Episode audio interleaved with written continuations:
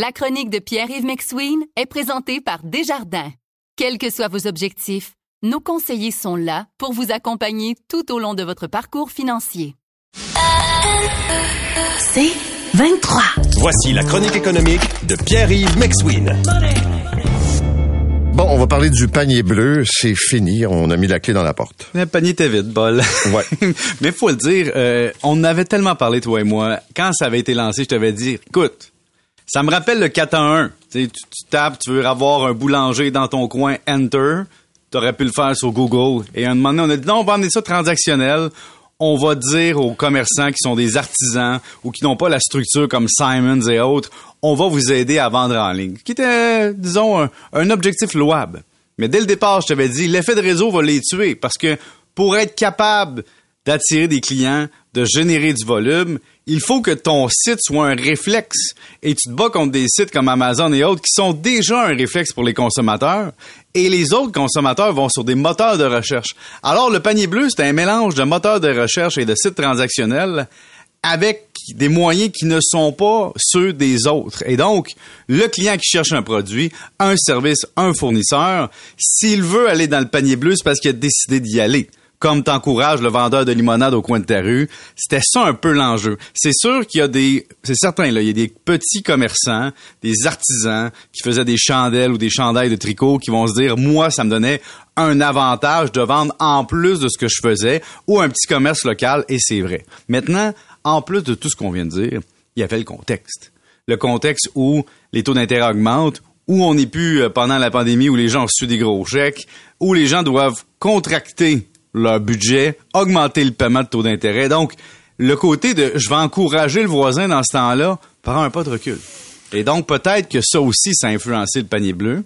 Puis là, ajoute évidemment la semaine passée ou la semaine d'avant, là, quand on a amené sur Amazon l'identification de produits québécois, produits du Québec, là, c'était comme le clou dans le cercueil de dire, hey, non seulement on a un concurrent monstrueux, il est allé chercher un outil marketing pour entrer en concurrence avec notre marque symbolique d'acheter local. Et- oui. Euh, non, mais j'allais dire, tu sais, euh, on se méprend sur le nationalisme économique. C'est-à-dire que oui, on veut encourager le produit local, notamment en, je dirais, en alimentation, tu sais, des produits d'ici, puis saisonniers. Ça, c'est parfait. Mais tu sais, je t'ai déjà donné un exemple. J'avais besoin d'acheter des écouteurs pour travailler. Ben oui. OK? Puis là, je regarde un marchand québécois qui offre. C'est la même, c'est le même modèle, c'est la même chose, c'est tout ça. Ça coûte 100 dollars de plus et ça prend deux semaines de plus de livraison.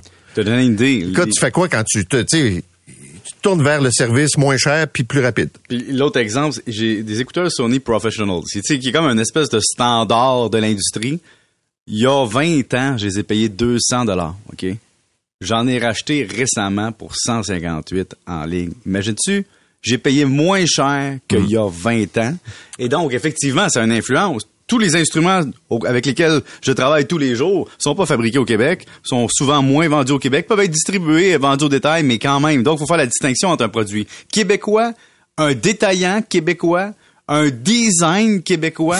Et non, mais parce que c'est vrai. je- Ouais, tu, ouais. tu vas chez Walmart, tu achètes dans un magasin local. Tu sais, oui, c'est à l'étranger, mais c'est local, il y a des employés lo- locaux. Mais les produits peuvent être locaux, mais ils peuvent être étrangers. Mais ils peuvent être aussi designés au Québec, mais fabriqués en Chine. Ils peuvent être designés en Chine, mais transformés au Québec. Tu sais, il n'y a pas de fin, là. Ben non, mais ils posent pas d'ananas au Québec, mais tu peux avoir de la salade ou de la confiture. tu Je vais donner un exemple. Euh, Il y a des imprimeurs au Québec aussi de livres qui ont été vendus à des intérêts étrangers. Donc, tu fais affaire avec un commerce que tu crois local, mais la détention maintenant est rendue américaine. Et donc, qu'est-ce qui est local, qu'est-ce qui ne l'est pas? Chose certaine, si vous achetez proche de chez vous, vous encouragez quelque part l'économie locale. Vous écoutez la chronique économique avec Pierre-Yves McSween. Tu veux me parler de Bitcoin? Oui, c'est parce que là, ça, monte pas mal. Évidemment, les fanatiques sont heureux, puis je les comprends, je les, salue. Et là, les gens me disent, pourquoi Pierre-Yves, tout d'un coup, le Bitcoin se met à monter comme ça? Écoute, j'allais faire un mini-documentaire il y a quelques mois. Et euh, je suis allé chez Bitfarm et le, le gars m'a dit, ben, c'est pas compliqué, là. Il va avoir ce qu'on appelle un halving point bientôt. C'est quoi un halving point? C'est, on va donner deux fois moins de Bitcoin qu'avant quand on va miner. Et donc, c'est- c'est-à-dire qu'au moment où on émet des bitcoins, on les mine, la, rétribution hein, est moins, va être moins payante. Alors, ça va être de plus en plus difficile d'en miner.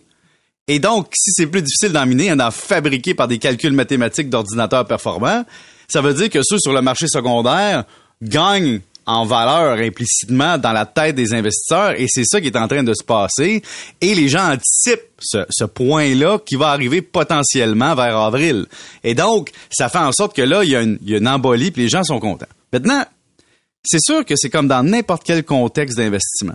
Quand il y a quelque chose qui monte, on regarde ça puis on se dit faut-tu j'embarque, faut-tu pas j'embarque. Ou est-ce Je qu'il est trop tard pour embarquer? Ben, il est jamais trop tard pour embarquer. Je te donne un exemple de Warren Buffett. Warren Buffett a investi dans Apple lorsqu'il a compris ce qu'Apple faisait, c'est-à-dire vendre des téléphones. Avant ça, il aurait pas embarqué. Mais il dit, je comprenais pas la valeur. Et quand j'ai compris que le téléphone rendait les gens religieux, t'allais ailleurs. Et donc, ici, on a un autre point. Les gens parlent beaucoup, les investisseurs, de un bitcoin égale un bitcoin, c'est-à-dire égale toujours un bitcoin. Donc, on- ils ont l'impression, puis c'est vrai en partie, qu'il y a une certaine protection contre l'inflation, parce que quand tu fais la conversion en dollars, des fois, ça monte. C'est vrai. Mais moi, je dirais aux gens aussi, si vous inquiétez de ça, vous pouvez prendre une portion de vos placements là-dedans. Mais on peut aller plus loin. On peut aussi se dire, avez-vous vraiment des investissements en dollars? Moi, Paul, j'ai pas beaucoup d'investissements en dollars. Le dollar, c'est rien. Ça vaut rien. Ça produit rien. Et donc, si j'ai des actions de la Banque Royale, de Tesla, de Nvidia, de Apple, j'ai une capacité de gagner des dollars ou la monnaie qui sera utilisée dans le monde à ce moment-là par rapport à, à la capacité d'entreprise de générer de la valeur. Et donc, si vous avez des actions, des immeubles, des tableaux, des actifs, vous avez quelque chose qui vaut quelque chose à un moment précis dans le temps. Et donc, si à ce moment-là, c'est plus des dollars qui valent la peine d'être vécus, mais c'est des poulets ou des, bitcoins ou des l'Ethereum, peu importe, vous vous direz, c'est pas grave, moi j'ai une part de l'entreprise. Et cette part-là va être éva- évaluée en valeur marchande au moment où je voudrais le faire. Et donc, investir, ça veut dire ça.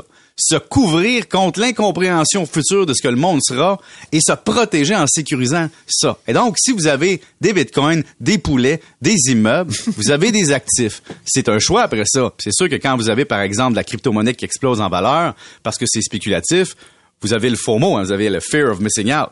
Mais en même temps, quand ça, ça baisse, votre immeuble est encore en place, puis il y a encore des locataires qui veulent être dedans.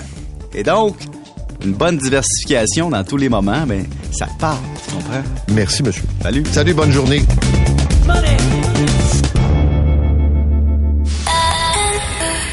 C'est 23.